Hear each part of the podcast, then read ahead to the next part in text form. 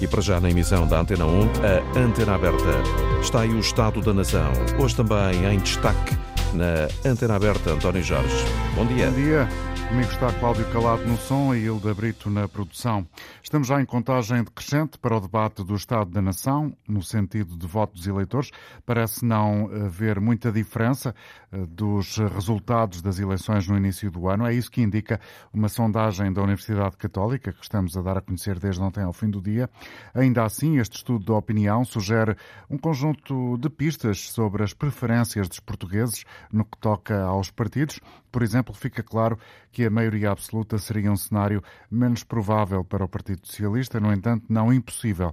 Bom, já lá vamos. O debate do Estado da Nação é amanhã, num dia que pode ser outra vez muito quente. Hoje, terça-feira, o Governo decide se continua ou não com a situação de alerta em Portugal ou se sobe, por exemplo, outra vez para estado de contingência, que esteve em vigor até domingo e durante sete dias, mas também pode até haver um recuo. Sabemos que ontem foi um dia muito duro, com incêndios em Trás-os-Montes, que continuam ainda hoje, e também na zona da Guarda. Duas pessoas morreram em Mursa, vítimas do fogo.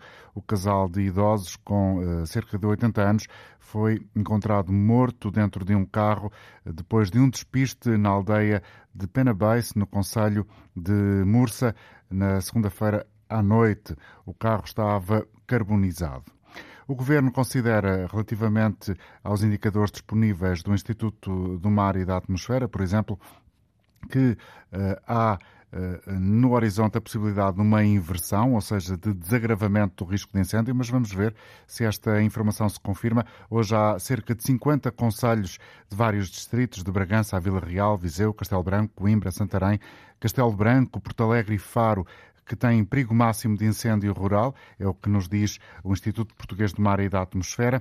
Sabemos hoje também, de acordo com a informação que o Jornal Público presta, que na última semana, entre segunda-feira e domingo, morreram mais 523 pessoas do que seria de esperar por ano. São dados provisórios do Sistema de Vigilância da Mortalidade por todas as causas, eh, um eh, relatório gerido pela DGS, Direção-Geral da Saúde. Neste programa, queremos ouvir, eh, do seu ponto de vista, qual é a nota que dá à gestão do Governo neste tempo que leva de exercício. Isto no momento em que temos no país combate à progressão das chamas, que avaliação faz da intervenção do Executivo, do seu ponto de vista, claro, quais têm sido as áreas mais frágeis do Governo e onde tem sido mais assertivo. Queremos ouvir a sua opinião, já vamos ouvir a dos primeiros ouvintes a seguir. Ligue 822-0101 ou 2233-99956. Vamos começar com Celso Chaves, que está connosco no Estoril. Bom dia, Celso. Bem-vindo ao programa. Bom dia, doutor António Jorge. Ora, eu vou dizer algumas coisas, não me vou alongar muito, também para outros falarem. Uh, uh, em relação aos incêndios, segundo as notícias que eu tenho ouvido falar, que, que tenho ouvido, um, disse que há 12 drones que são muito importantes para um, debelar os incêndios, para acabar com eles, e apenas só três é que funcionam, por causa de articulações com, com algumas comunicações, etc. Portanto, não se compreende que de facto isso suceda ainda neste momento. Portanto, um ponto negativo, digamos assim, em relação ao governo. Depois, em relação ao aeroporto, dado que já havia uh, uh, este assunto uh, e, e, o aeroporto quase a finalizar, não é? deviam também ver se chegava a um acordo, a, haver um consenso nacional, uma vez que isto é matéria estrutural, para ver se de, de uma vez por todas arrancamos exatamente com as obras do aeroporto. Para mim devia ser Alcochete. Portanto, tomo já a opção, porque o Montijo acho que é, será sempre provisório. Pronto. Uh, depois, uh, ainda, em relação ao Serviço Nacional de Saúde, também acho que alguma articulação não tem sido bem sucedida. Uh, e isto, de facto, é, é, um, é um bocadinho injusto estar a dizer em seis meses o que é que o governo fez melhor ou não. Porque seis meses não dá muito para fazer. Mas, de facto, estas matérias vêm todas já de há muitos anos atrás para que as coisas corressem melhor nestes últimos seis meses, deveria ter havido uma melhor articulação e uma melhor organização, pelo menos naquilo que concerne ao Serviço Nacional de Saúde, que se, que se vê que está um bocado desarticulado. Pronto. Uh, depois, em relação ao, ao plano de água, eu já há muito que venho alertar isto, Plano Nacional de Água. Nós devíamos, de facto, ter um plano nacional há muitos anos de água e rega, que agora, como estamos a ver, há muitos incêndios que até há problemas em os apagar porque, segundo as notícias dizem, há falta de água. De maneira que acho que nós, com o mar imenso que estamos, não é, devíamos de facto, sinalizar eh, a água do mar, trazê-la uh, para onde é necessária e há uma série de problemas de interesses, provavelmente, que não deixam de desenvolver isto e, e, de facto, através de canais onde há mais, enfim, etc., já devíamos ter este problema também resolvido. Maneira que uh, é, é, haveria mais coisas para dizer, mas essencialmente são estas que devia haver um consenso alargado para a reforma da justiça, para, para este, este uh, pormenor do aeroporto, etc. Uh, e os partidos não deviam, uh, enfim, uh, apenas olhar para a sua clientela política eleitoral, mas sim cuidar e olhar para o futuro deste país. Portanto, era isso que eu queria dizer. Muito obrigado, Celso, pela sua participação. Deixou aqui já uma análise muito clara e muito concreta sobre os pontos que considera essenciais neste debate. Repassa agora pela opinião de Rui Peters, que nos liga de Portimão, no Algarve. Bom dia para si, bem-vindo à Antena 1. Bom dia, Sr. António Jorge. Bom dia ao, ao, ao auditório todo. Bom, eh, eh, eu não vou dizer rigorosamente nada de novo. O que eu pretendo dizer é, para mim, os factos são factos, ou seja, os números falam por si e não há que enganar. Ou seja, uh, não é só este governo, vamos ver. Este governo, neste momento, já vai em sete anos. E se nós formos ver todos os números, que isso é que conta, as pessoas podem, enfim, ter opiniões sobre se gostam da A, B ou C, mas para nós, para todos nós que aqui andamos a tentar sobreviver todos os dias, o que, o que para mim, na minha opinião, o que conta são os números. Vamos aos números. Vamos ver, 129% do PIB, uma das maiores dívidas do mundo. Caos total no Ministério da Saúde. Desertificação total no interior. Completa baixa taxa de natalidade com menos 35 mil bebés nascidos. Uh, envelhecimento brutal da, da população com uma, uma das maiores uh, pensões mais baixas, aliás, da Europa. Uh, uma justiça para ricos, outra para pobres. Ou seja, em nível da educação, uma taxa de abandono escolar enorme e é completamente falso. É a minha opinião, aqui é a minha opinião, mas os números não deixam falar, que a educação piorou bastante em todos os aspectos. Basta ver o que se passa com os professores, basta ver. Olha, um dos meus netos este ano teve quatro professores de História no sétimo ano. Quatro.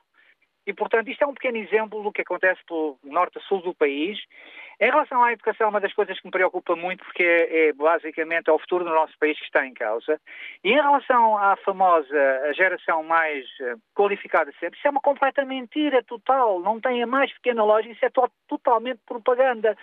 Porque, veja, a primeira universidade portuguesa, em termos de qualidade de ensino, aparece em posição 480, e a segunda em 1000, depois para lá dos 1000. Portanto, nós, nós tirando medicina, informática e engenharia civil, praticamente quatro ou cinco cursos, todos os outros cursos não têm qualidade nenhuma. Os nossos estudantes, eu sei aquilo que falo, que eu tenho 65 anos e posso comparar perfeitamente, tenho filhas e tenho netos, sei perfeitamente qual era o nível de ensino em 73, 74 e o que, é, o que é agora em termos de qualidade. Eu falo em termos de qualidade. Uhum. Atenção, nós temos que contextualizar as épocas. Nós não, não podemos estar a comparar as coisas. Se quisermos ser mauzinhos, podemos estar a comparar 74 com 44 e vamos comparar com certeza, vamos encontrar números muito superiores a 74. Nós temos que contextualizar as coisas e, portanto, hoje em dia, quando chegamos, quando os, quando os nossos estudantes chegam ao 11 ano, nas principais disciplinas que sejam português, matemática, físico-químicas, não têm nível nenhum, são dos mais baixos da Europa. Esta é que é a realidade e vão para a universidade depois, tirando os cursos que eu já disse, porque é assim, só se entra para a medicina com 19, por amor de Deus, nem toda a gente consegue ter 19, 19 valores para entrar para a medicina, por amor de Deus, não é assim. E, portanto, nós temos que olhar para os outros cursos e depois acabou, como o senhor sabe perfeitamente, apesar de ser mais novo que eu, destruíram o ensino técnico profissional quando acabaram com as escolas comerciais e industriais, que o senhor sabe perfeitamente que formavam todos aqueles médios técnicos e profissionais que nós tanto precisamos hoje.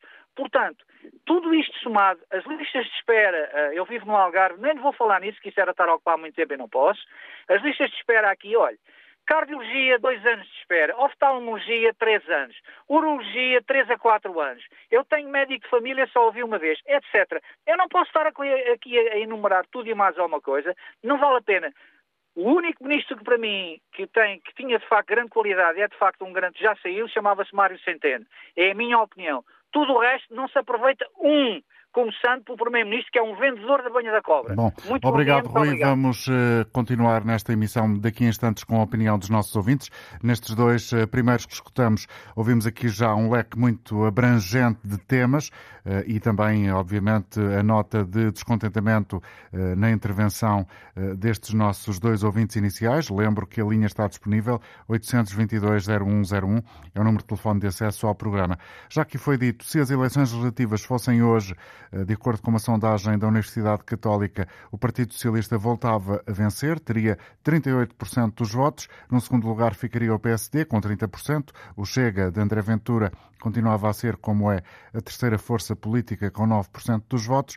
É uma sondagem eh, que o jornalista João Vasco aqui nos apresenta, uma sondagem, como disse, realizada pelo Centro de Estudos da Opinião da Universidade Católica para ter um RTP Jornal Público e uh, revela-se uh, que o Partido Socialista, se as eleições fossem hoje, continuava a ter uma vantagem uh, tranquila sobre o PSD. Oito pontos percentuais é esta a diferença que separa PS e PSD nas intenções de voto dos portugueses. Se neste momento se realizassem outra vez eleições legislativas, o PS venceria com 38% dos votos e o PSD ficaria pelos 30% mas tendo em conta a margem de erro do estudo, 3,3%, os socialistas tanto podiam conseguir nova maioria absoluta como terminar praticamente empatados com o PSD.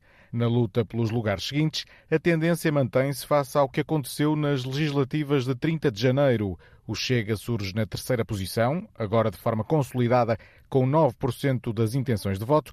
A Iniciativa Liberal é a quarta força política, com 6%. Bloco de Esquerda e CDU aparecem empatados com 5%. Mais abaixo, o LIVRE surge à frente do PAN e do CDS. O partido de Rui Tavares tem 2% das intenções de voto. PAN e CDS ficam-se por 1%. Os votos brancos e nulos seriam na casa dos 3%. Somadas as intenções de voto, a esquerda, sem o PAN, tem 50%, a direita, 46%. Agora vamos à ficha técnica. O inquérito foi realizado pelo Centro de Estudos e Sondagens de Opinião da Universidade Católica Portuguesa entre os dias 11 e 15 de julho. Os inquiridos foram selecionados aleatoriamente a partir de uma lista de números de telemóvel, também ela gerada de forma aleatória. Foram obtidas 885 respostas válidas, que foram depois ponderadas de acordo com a distribuição da população por sexo, escalões etários e região, com base no recenseamento eleitoral e nas estimativas do Instituto Nacional de Estatística. A taxa de resposta foi de 33%, a margem de erro do estudo é de 3,3% e o nível de confiança é de 95%. Raul Vaz, comentador de Política Nacional da Antena 1, está connosco neste programa. Bom dia, Raul. Obrigado pela tua disponibilidade. Quais são as pistas que esta sondagem uh, te traz e que merece a tua atenção uh, para partilhar com os nossos ouvintes? Estes números da sondagem da Católica, bom dia, António, parecem-me absolutamente normais e naturais. É evidente que, uh, em primeiro lugar, deixa-me dizer que já falamos sobre isto aqui na antena aberta, uma maioria absoluta depois de 6, 7 anos de governo não é uma maioria absoluta tendo um ano de governo ou partindo para uma eleição e, e alcançando uma maioria absoluta. Aconteceu isso com Cavaco Silva e com José Sócrates. Ou seja, António Costa tem uma herança que é dele, eh, que é absolutamente pesada e difícil de enquadrar. O que é que estes números revelam? Revelam uma baixa do Partido Socialista e isso é absolutamente compreensível. O que é que aconteceu nestes últimos meses? A inflação que vinha atrás uh, subiu exponencialmente, o poder de compra dos portugueses desceu exponencialmente, há uma imagem devastadora dos nossos serviços de saúde, aliás, com uh, a Ministra e o Governo sem saberem aquilo que hão de fazer. Uh, há os fogos, que são um problema estrutural agora, na opinião do Primeiro-Ministro. Houve uma crise institucional dentro do Governo, entre o chefe do Governo e o seu Ministro das Infraestruturas. Dito isto, para não acrescentar mais, caro António, é evidente que eh, temos um problema nós portugueses e o Governo, e António Costa tem um problema no seio do próprio Governo. Como é que isto se resolve? Não é fácil, não é fácil. Eh, há quatro anos e mais pela frente, se esta maioria absoluta chegar ao fim, de qualquer das formas, o que eu acho mais, mais relevante para uma sociedade eh, ter uma ideia negativa do seu Governo e da sua própria sociedade é quando as perspectivas não existem. Ou seja, eh, repara, os juros, o Banco Central Europeu vai esta semana uh, aumentar os juros. Falava-se em 25 pontos uh, admite-se que já seja 50 pontos, mesmo em julho, em setembro serão novamente aumentados, e portanto isto cria nos portugueses, cria em qualquer cidade, um sentimento de insegurança que é muito difícil face às circunstâncias, porque temos sempre o pano de fundo da guerra que, nunca, que não acaba e que promete continuar, e isso reflete-se nas famílias, reflete-se sobretudo na perspectiva de que os jovens, os jovens deste país têm do seu futuro. Repara, António, há uma crise que nós eh, normalmente não falamos, que é a habitação, é obviamente um obstáculo quase intransponível para qualquer jovem que vá para o mercado de trabalho, e depois o elevador social, que para quem entra no, no, no mercado de trabalho é fundamental para ter uma perspectiva de futuro, não existe, ou existe muito, existe para muito poucos. É neste quadro que eu acho que estes números, com a descida do Partido Socialista, a subida também natural do partido do PSD, eh, cerca de dois pontos, a liderança alterou-se, eh, há uma perspectiva diferente eh, de Montenegro em relação a Montenegro, aquela que se tinha em relação ao Dr. Rio, e depois há partidos que têm ligeiras subidas, o Chega, a Iniciativa Liberal, o Bloco e o Partido Comunista, e uma descida que também tem algum significado do PAN. Eu digo tem algum significado porquê? Porque o PAN tem sido, de certa forma, um aliado tácito do governo, viu-se isso na, na, última aprovação do Orçamento de Estado, e, portanto, estas, eh, estas faturas pagam-se porque, obviamente, não há apoios grátis, sobretudo numa situação, António, em que o país não vê porta de saída. E isso, obviamente, é um problema para os, para os portugueses, mas é sobretudo um problema para o Dr. António Costa e para o seu governo. Se vai até ao fim este governo, eh, há eleições europeias em 24, este governo acaba em 26, vamos ver, mas de qualquer forma a situação é muito complicada e os números da, da, da Universidade Católica refletem, refletem precisamente esse cenário. Há dias tivemos a declaração do Presidente da República, Marcelo Rebelo de Sousa, a dizer que conhece desde muito jovem o Primeiro-Ministro António Costa e ele está convencido, o chefe do Estado, que uh, se o Primeiro-Ministro disse que é para ficar uh, no governo até ao fim, que fica. Uh, estás assim tão convicto? Não, não estou, não excluindo, obviamente, a vontade de António Costa cumprir o seu mandato. De qualquer das formas, essa previsão do professor Marcelo Rebelo Sousa, que foi professor de António Costa e que o conhece desde 19 anos, é obviamente uma mera projeção política em função daquilo que está a acontecer e que aquilo pode acontecer. Uh, repara, no, no, no discurso de posse deste governo, o Presidente da República procurou amarrar António Costa, dizendo que ele era a cara dessa maré absoluta, ele e apenas ele, procurar agarrar uh, António Costa até mil, 2026. Se isso é possível ou não, eu tenho algumas dúvidas, embora não excluindo essa, essa possibilidade. De qualquer das formas, há eleições, eu já o referi, uh, europeias em 2024, daqui a dois anos. Uh, se o Partido Socialista Europeu ganhar essas eleições, o que não é muito previsível, mas não tenho qualquer dúvida que António Costa será chamado pelos seus pares a novas funções na Europa.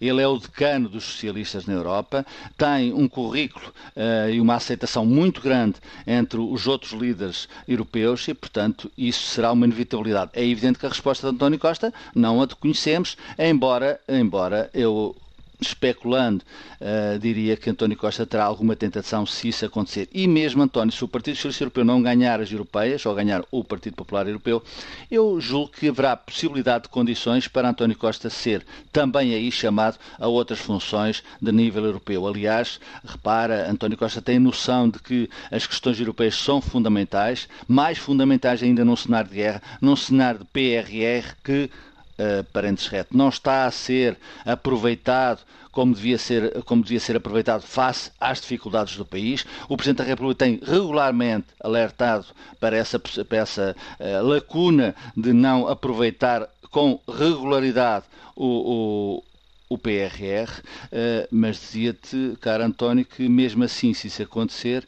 se em 24 António Costa for uh, desafiado, convocado para outras, ele aliás tem os assuntos europeus sob a sua alçada, para uhum. outras funções, eu penso que é uma possibilidade de António Costa não cumprir aquela projeção do Presidente da República de chegar a 2026. Muito obrigado, Raul Vaz, comentador de Política Nacional da Antena 1, pela colaboração neste programa de hoje. Vamos ouvir agora a opinião de Francisco Ramalho, que está com a Antena 1 em Bom dia. Bom dia, António Jorge, bom dia a todo o auditório. Ora bem, António Jorge, como sou dizer, sondagens são sondagens, mas, atenção, eu não estou de maneira nenhuma a desvalorizá-las. Mas estes resultados, principalmente para o PS, mas também para o PSD, e não só, traduzem, o Raul Vaz dizia que eram normais e naturais. Eu digo que traduzem o poder da comunicação social dominante, o seu poder, o seu enorme poder de influência, para não dizer manipulação, o que não é o caso, nem de longe, deste programa, que é muito positivo e altamente bem dirigido. E não estou a passar o isto ao António Jorge. Ora bem, se não vejamos, o que é que este governo já fez de extraordinário? Eu vou citar aqui apenas três casos. E começamos pela saúde. Como se sabe, um desastre. O que é fruto do desinvestimento dos vários governos, dos sucessivos governos, que são só dois. A gente, quando diz sucessivos governos, são só dois: PS, PSD. Portanto, no Serviço Nacional de Saúde. Nos fogos, eu só digo que tem também a ver com a desertificação e isto também o governo PS ou PSD não é imune. Ora bem, depois temos esta inerrável indecisão em relação ao novo aeroporto. Indecisão que já nos está a custar cara. Portanto, com toda a gente entendida na matéria e menos entendida, não é verdade, a dizer que a hipótese do Montijo que é, de desastrosa pá, no que diz respeito ao ambiente e não só, não é verdade, não passará de um apiadeiro temporário. E, portanto, uh, uh, a opção, a opção Alcochete, também para toda essa gente entendida, nomeadamente para os ecologistas, todos, para os partidos da oposição, e eu, quando falava nos partidos da oposição, é à esquerda do PS. Ora bem, toda essa gente, e basta ver sem o olho nu, Epá, e, portanto, esta decisão, esta espera do PSD, até mas o PSD não o PS não se teria já decidido, fez muito bem o, o novo líder do PSD a dizer também o PS é que tem que decidir. Portanto, e, e põe-se aqui uma questão, será que são os interesses nacionais que estão em jogo ou será os da Ana de Vancy? No caso da guerra da Ucrânia, o coronel Carlos Matos Gomes, capitão de Abril, escreveu agora uma notável, uh, deu uma notável entrevista ao jornal A Voz do Operário e circula aí na internet. E aqui ele diz ali, depois pontos nos is, na minha opinião, e diz que a Ucrânia não passa de uma barriga de aluguer da guerra dos Estados Unidos contra a China, contra a Rússia e visando depois também a China e que a União Europeia e Zelensky não passam de vassalos dos Estados Unidos. Ora bem, e o nosso governo, o governo do Partido Socialista, do Andor António Costa, que é uma pessoa inteligente, simpática e tal, tem também tido essa subordinação. Aliás, esta subordinação que não é apenas do, do nosso PS, nosso, entre aspas, é de toda a social-democracia e este é um dos grandes tragédias dos nossos tempos. A subordinação da social-democracia ao capitalismo e ao imperialismo dos Estados Unidos. Ora bem, e esta guerra que está a enterrar, que nos está a enterrar a todos, a enterrar a Europa, não é verdade?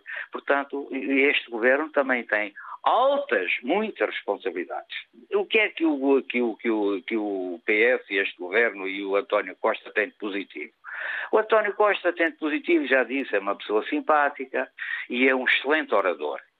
Portanto, e consegue convencer o Zé Povinho a ser masoquista, a ir contra os seus próprios interesses, não é verdade? E a pôr de lado a alternativa ao partido dele, ao PS, mas também ao PSD e aos novos e às novas versões da direita uhum. e excluir a verdadeira, a verdadeira alternativa que é o PCP-CDU. Francisco, é obrigado eterno, pela, pela, participação. Francisco Ramalho a ligar de Corroios. Vamos uh, dizer aos nossos ouvintes que hoje estamos aqui no programa a tentar perceber qual é a avaliação que uh, cada um daqueles que quiserem participar faz da ação do Governo. Isto no dia anterior ao debate do Estado da Nação, que normalmente encerra o, ano de trabalhos na Assembleia da República, antes das férias. Bom, mas uh, quero lembrar os ouvintes que o 822-0101 é o número de telefone eh, que pode utilizar, 822-0101, e uh, vamos ouvir agora o que tem a dizer-nos sobre estes temas, que são vários e podem ser, uh, obviamente, escolhidos de um amplo leque de possibilidades, o que tem a dizer-nos o João Louro, que julgo que está a ouvir-me e que está a falar ou vai falar de Alhandra. É assim, João? Bom dia. Bom, dia, Sr. Jorge. Obrigado pela oportunidade mais uma vez de voltar a este programa. Uh, embora agora seja um bocado mais diminuído fisicamente e moralmente. Uh, ora bem, o, o, tema é falar sobre o, o governo e, e, a sua gestão, é isso? É, pois é. Pois. Ora bem, isto não é muito, não é muito difícil fazer julgamento de tudo isto. Ó, Sr. António, em 45 anos, em 45 anos, que já passaram das revoluções de 25 de Abril, em 45 anos, já toda a gente passou por este, por este governo, por este país, a governar ou governar-se com, com, com, o país.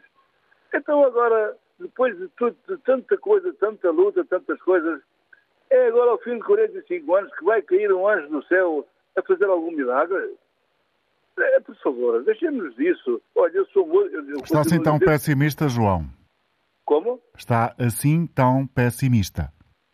Não sou, não ser pessimista. É, é um ponto de vista.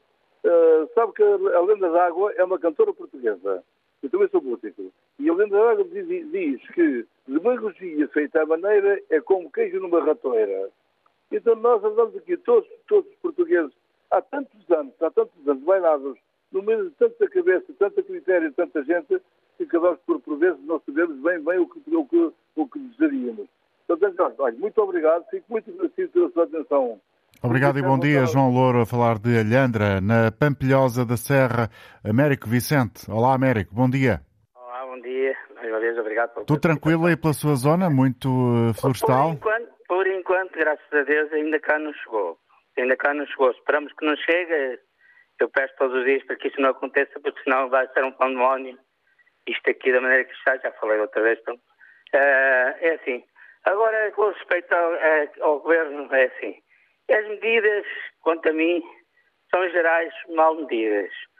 Sejam eles direita, esquerda, não interessa, eu sou independente, já disse várias vezes, e eu gostava que houvesse umas medidas justas na justiça e na saúde, como já disse algumas vezes, mas, mas que olhassem bem para aquilo que nos faz falta, que é isso mesmo, é na saúde, termos médicos e não deixarem tudo para fora, pagarem o justo valor.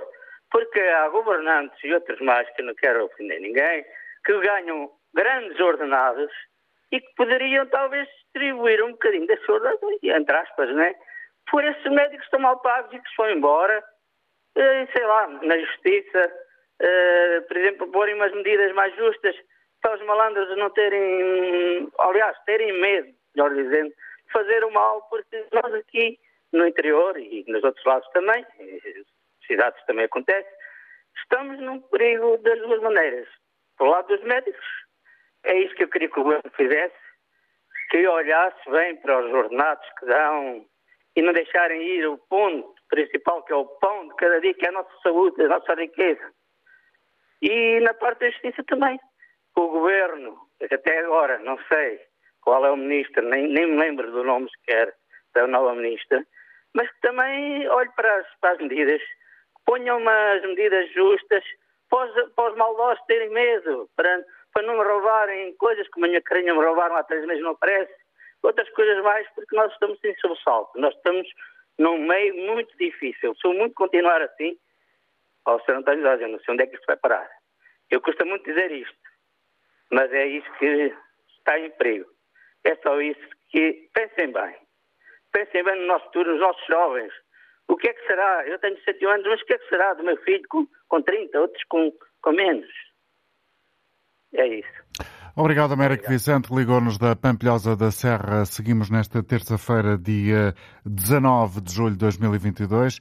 Eh, um dia quente em Portugal continental, mais logo ao fim eh, da tarde vai ser decidido eh, então em que circunstância fica Portugal, se permanece em situação de alerta, se é reduzido esse nível de prontidão da, da proteção civil, da lei da proteção civil, ou se, pelo contrário, voltamos à situação de contingência.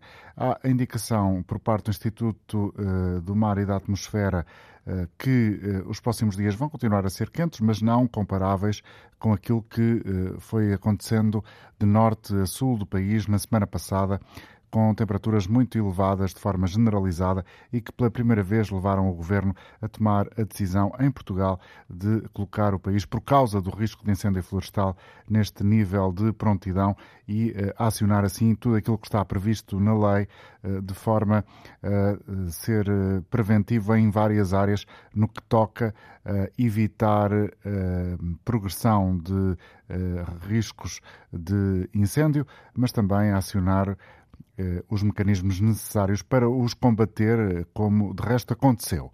E a situação continua ainda difícil em algumas zonas do país, particularmente em Trás-os-Montes. Depois do que aconteceu ontem em Mursa, o dia de hoje continua a suscitar a atenção eh, das forças de combate aos incêndios, com muitos meios mobilizados na zona de Mursa e Vila Pouca da Guiar, mas também em uh, Chaves, portanto toda a zona de uh, Trás-os-Montes. Vamos voltar ao contacto com os ouvintes que se inscrevem pelo 822-0101. Artur Campos em Lisboa. Bom dia, Artur. Qual é a avaliação que faz daquilo que tem feito o Governo agora, num dia em que estamos a pouco mais de, ou pouco menos já, de 24 horas do Estado da Nação, o debate que acontecerá amanhã na Assembleia da República? Olá, muito bom dia, obrigado. Uh, bem, a avaliação que faço do Partido Socialista é que faria do, do PSD, portanto é mais do mesmo, já não tem capacidade estes, um, estes partidos embora sejam importantes, evidentemente, mas já não têm a capacidade de responder às exigências, aos desafios do nosso tempo. Portanto, acho que há necessidade neste momento de haver novos partidos políticos, novos movimentos, mesmo até a partir do cidadão comum, eh, que venham responder eh, aos novos desafios. O PS e o PSD não têm já capacidade, estão demasiado acomodados à estrutura de poder e, portanto, já não conseguem, já não têm essa capacidade de responder. Portanto, esperar que estes partidos possam responder às nossas, às nossas dificuldades é um exercício de ingenuidade. Eu gostaria de dizer o seguinte, alertar aqui para alguns problemas que nós temos uh, muito graves e, consequentemente, uh, que nos prejudicam e que não são, sistematicamente não são resolvidos. A questão da educação.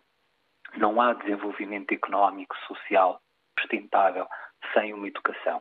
A educação é constantemente desvalorizada uh, ao propósito em desvalorizar socialmente a educação. Evidentemente que uma sociedade uh, menos esclarecida é uma sociedade menos crítica, mas uh, sem uma escola forte não conseguimos ter um país desenvolvido. E a verdade é que a escola pública, neste momento, ultrapassa dificuldades graves de, de, exigência emocional para os professores, até de vários tipos de violência, salários baixíssimos, enfim. Uh, depois temos a questão da floresta, uh, a questão dos incêndios, bem, a total ausência de gestão da nossa floresta, do ordenamento território, que é sucessiva ao longo dos governos, ao longo do, do, do tempo. Portanto, esta irresponsabilidade por parte dos sucessivos governos, irresponsabilidade até criminosa, porque há perda de vida humana, e não só de vida humana, de recursos, uh, de recursos de biodiversidade extremamente importantes, e, portanto, não se faz nada, continuam a haver os incêndios. A questão da saúde, outra questão que não se resolve. Eu aqui gostava de chamar a atenção para o seguinte. Há também um, um, um dever que os novos alunos que saem da, das faculdades de medicina deviam ter e não têm. Evidentemente que um médico que acabe de se licenciar, fazer a especialidade, pode ir para o privado e pode ir eh, para o estrangeiro. Evidentemente que é legal. Mas não é moralmente aceito. E porquê? Porque a, a, a, formação é pública, é paga pelo cidadão, por todos nós. A formação médica é exclusivamente pública. E, portanto, eu acho que também aqui deveria haver um certo, uma certa responsabilidade social, um certo até sentido de dever de contribuir para a sociedade, no fundo, o que a sociedade deu uh, àquela pessoa. Portanto, a sociedade permitiu-lhe a formação e, portanto, eu acho que deveria depois haver também uma, uma contribuição para a sociedade. Uh, esta ausência deste tipo de responsabilidade eu acho que é uma consequência do tipo de sociedade que nós estamos a construir, que é uma sociedade focada no eu, no ego, e que desresponsabiliza uh, uh, a corresponsabilidade que temos uns para com os outros, ou pelo menos que deveríamos ter. E termino só para chamar também a atenção por uma, uma situação que, que, me preocupa imenso, que é a questão da guerra na Ucrânia, as sanções que estão a ter repercussões na União Europeia e no mundo, e agora com o inverno que se aproxima, com o aumento da inflação, possivelmente a recessão e a possibilidade da miséria que nos espera. Portanto, o... Obrigado, Artur, pela sua colaboração. Artur Campos, em Lisboa. Cumprimento Ricardo Jorge Pinto, comentador de Política Nacional da RTP. Muito bom dia, Ricardo. Obrigado Olá, pela presença. Dia. Ricardo, quais são as pistas que deixam os resultados da sondagem realizada pela Universidade Católica, que estamos também, de alguma forma, a, a descortinar neste programa de hoje? Há desde logo dois sinais que sobressaem. O primeiro é que este não é exatamente um novo governo, isto é, apesar das eleições terem sido eh, ainda agora no início deste ano, eh, do ponto de vista estrutural, este é um executivo que já dura há seis anos e até o próprio núcleo duro que António Costa escolheu está em grande parte ainda plasmado neste governo em funções e, portanto, não houve aqui verdadeiramente um estado de graça. Eh, havia já ministros, eu estou a pensar particularmente na Ministra da Saúde, eh, que vinha já de um enorme desgaste, que naturalmente depois se repercute também na avaliação que os eleitores fazem do desempenho deste Executivo. Segundo sinal, é que tem havido, e aí é a responsabilidade exclusiva de António Costa, sinais zigue-zagueantes em termos de estabilidade governativa eh, que naturalmente não, não, não beneficiam o governo. O episódio da escolha do novo aeroporto, o desentendimento entre António Costa e o ministro Pedro Nuno Santos é ilustrativo eh, dessas falhas que são imediatamente detectadas, amplificadas pelos média e depois penalizadas pelos eleitores. Eu diria até que este debate do Estado da Nação, que ocorrerá amanhã, é um momento uh, privilegiado para António Costa dar um sinal de alguma renovação, uh, chegar a setembro, eventualmente fazer também uma renovação, uma remodelação governamental, enfim, fazer acertos. Achas viável essa possibilidade, Ricardo? Claro que sim, senão de outra maneira não estarias a elencá-la. Mas, mas na cabeça de, do Primeiro-Ministro, esse pode ser um cenário efetivo? Pode ser um cenário. Não é que agrada a António Costa, sabemos que ele é muito uh, avesso a remodelações, uh, não gosta de as fazer, muito menos gosta de as fazer pressionado uh, e, portanto, não a faria certamente agora. Eh, mas eh, eu penso que chegando à altura da discussão de um orçamento de Estado para 2023, que vai ser absolutamente essencial, o Presidente da República já avisou para isso, eh, no momento em que se avizinha uma situação económica particularmente difícil, a inflação está a ser muito difícil de travar, o Banco Central Europeu está a demorar a tomar decisões e eu penso que, quando as tomar, será certamente com subida de taxas de juro, isso vai criar constrangimentos muito difíceis às economias, nomeadamente mais vulneráveis, como é o caso de Portugal. E, portanto, António Costa tem que preparar aqui uma espécie de task force eh, para um momento eh, particularmente difícil. E, sobretudo, tem que olhar para estes sinais. O eleitorado não está satisfeito eh, com o desempenho do governo, está a dar o benefício da dúvida a Luís Montenegro, o novo líder da oposição, e isso tem que ser lido com atenção por parte de quem está no governo. Até que ponto é que esta situação que temos atravessado na última semana e nos últimos dias desta semana que ainda agora começou, ou seja, de incêndios de norte a sul, sobretudo agora na zona de Trás-os-Montes, até que ponto é que uh, pode chamuscar o governo no debate do Estado da Nação? vai ser um tema trazido naturalmente pelos partidos para esse debate, eh, que vão tentar confrontar o governo com aquilo que são falhas que continuam a existir. Ainda assim, eh, eu diria que tivesse a sondagem sido feita um pouco mais tarde e, portanto, já refletindo de forma integral esta percepção que as pessoas têm da, da, forma como o Governo está a lidar com os incêndios, eu diria que o Governo até pode sair beneficiado. Houve aqui uma atitude diferente por parte do Governo, de maior proximidade. O Primeiro-Ministro desmarcou uma viagem a Moçambique, o Presidente da República eh, não foi a Nova Iorque, o Ministro da Administração Interna, eh, que tem mostrado grande determinação, tem estado ao lado dos bombeiros. Isto é, não há aqui, pelo menos desta vez, essa sensação de que o Governo foi apanhado desprevenido desprevenido, de que não está atento e, sobretudo, de que não está próximo de quem está a sofrer particularmente com esta situação. Portanto, eu diria que eu acho que esta questão dos incêndios, da forma como está a ser lidada, ela naturalmente não é agradável para ninguém, nunca beneficia ninguém, mas ainda assim a forma como o Governo está a agir, eu penso que não, não levará a essa penalização. A ver, vamos. Muito obrigado, Ricardo, pela leitura uh, aos temas que hoje trazemos ao programa, que são vastíssimos. No fundo, têm a ver com a nossa vida cotidiana e com as ações que o Governo tem tomado, uh, tem tomado ao longo destes meses de governação. E é esse, no fundo, o registro que procuramos do nosso auditório, perceber, uh, junto das pessoas que participam no programa, quais são as notas, quais são os aspectos positivos e menos positivos que as pessoas encontram ao longo destes meses numa altura em que eh, muitos se preparam para férias. Vamos a escutar a partir de Gondomar, no, na zona do Grande Porto, José Martino. Bom dia. Bom dia, António Jorge. Bom, bom dia aos ouvintes. Portanto, o, o Estado da Nação é, é, fruto das circunstâncias, porque não, não há liderança política em Portugal que nos indique onde é que nós queremos estar no fim deste ano no fim do próximo e daqui a cinco anos, do ponto de vista objetivo, qual é que é o, o desígnio do, do, país. Por outro lado, temos um governo que é, que é unipessoal, ou seja, que é, que é o, que é o primeiro-ministro e, e, o primeiro-ministro, ou seja, todos os ministros são, são, são ajudantes no, no, no, no sentido mais baixo do, do termo. Eu, eu, eu, trago aqui dois, dois ou três temas que não, que não foram focados.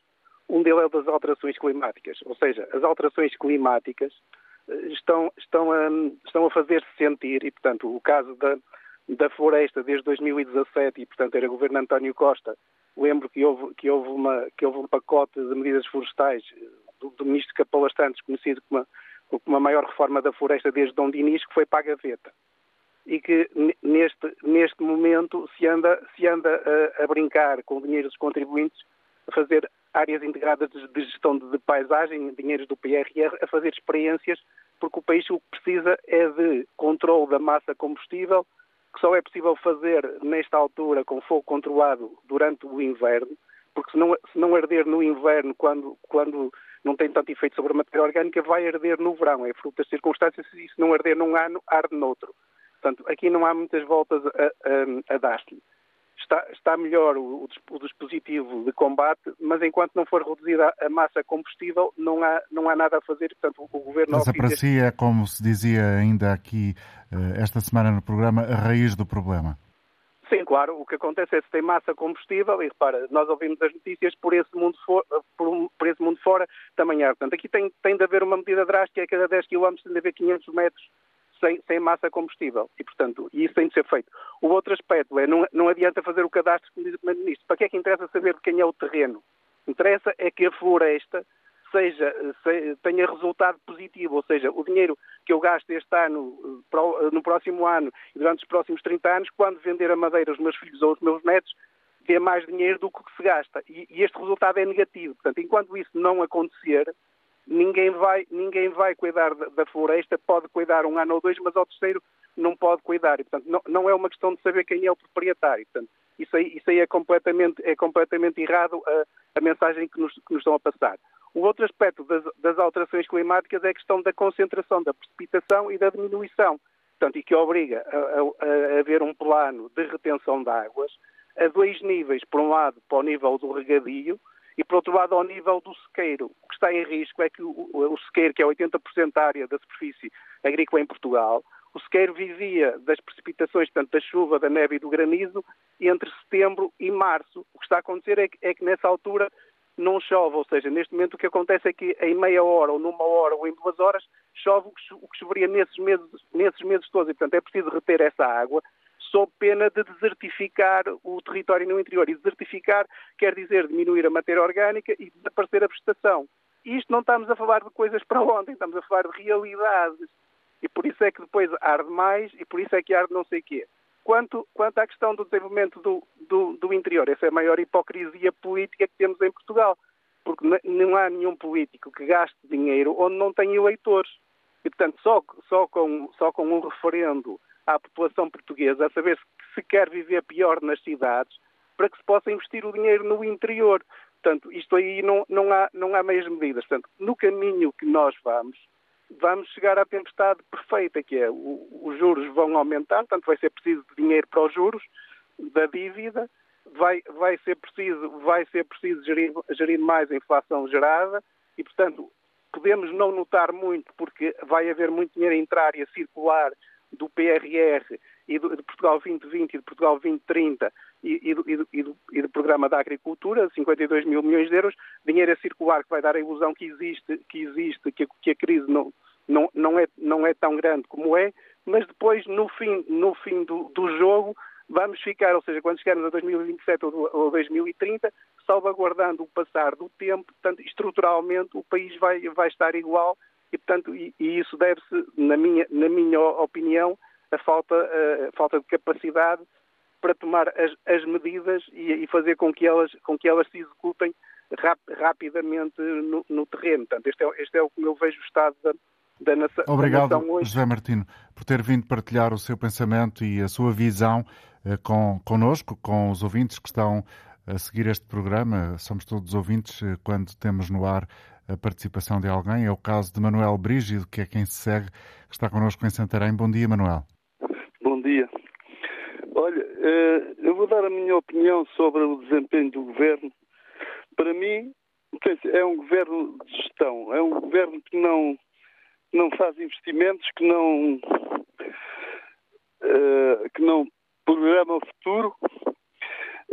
Houve aí um ouvinte que elogiou em termos de ministro, elogiou o, o ministro Mário Centeno, eu para mim, eu acho que ele não foi bom pelo seguinte, porque ele retirou, retirou dinheiro com as cativações e prejudicou todos os outros ministérios que não puderam investir. Veja-se o caso da saúde e outros ministérios que não tiveram as dotações que deviam ter para, para fazer desenvolver as suas atividades. Agora, quanto à, à parte florestal, uh, eu admiro como é que o governo houve técnicos que vêm uh, sucessivamente à televisão dar explicações e como é que se corrigia uh, a estrutura da, da, floresta e se prevenia os incêndios. Porque este governo o que tem feito é melhorar a capacidade de combate aos incêndios. Em termos estruturais, não, não tem feito nada. Ainda há pouco tempo veio um comissário político, que é o presidente do ICN, dizer que já tinham feito muito e é, é, é falso, não se vê nada em lado nenhum. Dá-se, por exemplo, o Pinhal de Leiria, que eu, eu, conheço perfeitamente, não está lá nada feito. É um, e é, um, é uma zona de responsabilidade pública, responsabilidade do governo. Não foi nada feito. Isso que o, que o, que o ministro Capão Santos disse foi tudo uma, uma, uma treta, nada disso foi cumprido. Eu penso que se não se incentivar a, a agricultura nas zonas próximas da floresta para ter os terrenos limpos, mas com rentabilidade, não há hipótese nenhuma de, de resolver a situação dos incêndios. Manuel, muito obrigado. Peço desculpa de lhe cortar no fundo a palavra. Queria ouvir ainda uma senhora que está em linha, Leonor Chaves. Bom dia. Ora, eu já entrei tarde no programa e realmente só quero uh, pedir ao Sr. Ministro uh, que olhem mais para o Norte, que mudem a Assembleia da República cada vez que há eleições e ganham os partidos, que se mudem cá para cima para saber o que se passa aqui. Porque eu sou de Chaves, nós temos vivido aqui momentos uh, horríveis com os incêndios, nem conseguir, conseguimos respirar. A nossa aldeia do Outeiro Seco apenas ainda não lhe tocou o incêndio, porque é a autoestrada que dividiu. Podemos dizer que a autoestrada, neste momento, fez um milagre à nossa aldeia do Outeiro Seco. Porque, de resto, todas as aldeias que ficavam do outro lado da autoestrada, aquilo foi tudo eito. Continua a ser uma manhã muito difícil. O que é que sabe aí à, à, sua volta? Continua. E eu também só quero dizer uma coisa. Eu acho que eu não quero criticar ninguém e nem quero castigar ninguém. Mas há bombeiros, os bombeiros, enquanto forem pagos pela área ardida, eles estão-se marimbando, deixam arder e só, e, só, e só defendem ao pé das casas, porque há muitas coisas que o incêndio que começou sexta-feira aqui a dois quilómetros da minha casa, que eu via da minha casa, esteve quase extinto só tinha fananco, segundo comentários de, de, de, um GNR, só tinha Fananco, e, e eles nem isso conseguiram, nem isso conseguiram. Obrigado, Leonor. Uh, chegamos ao final do programa com esta participação vinda de Chaves. Bom dia, até amanhã.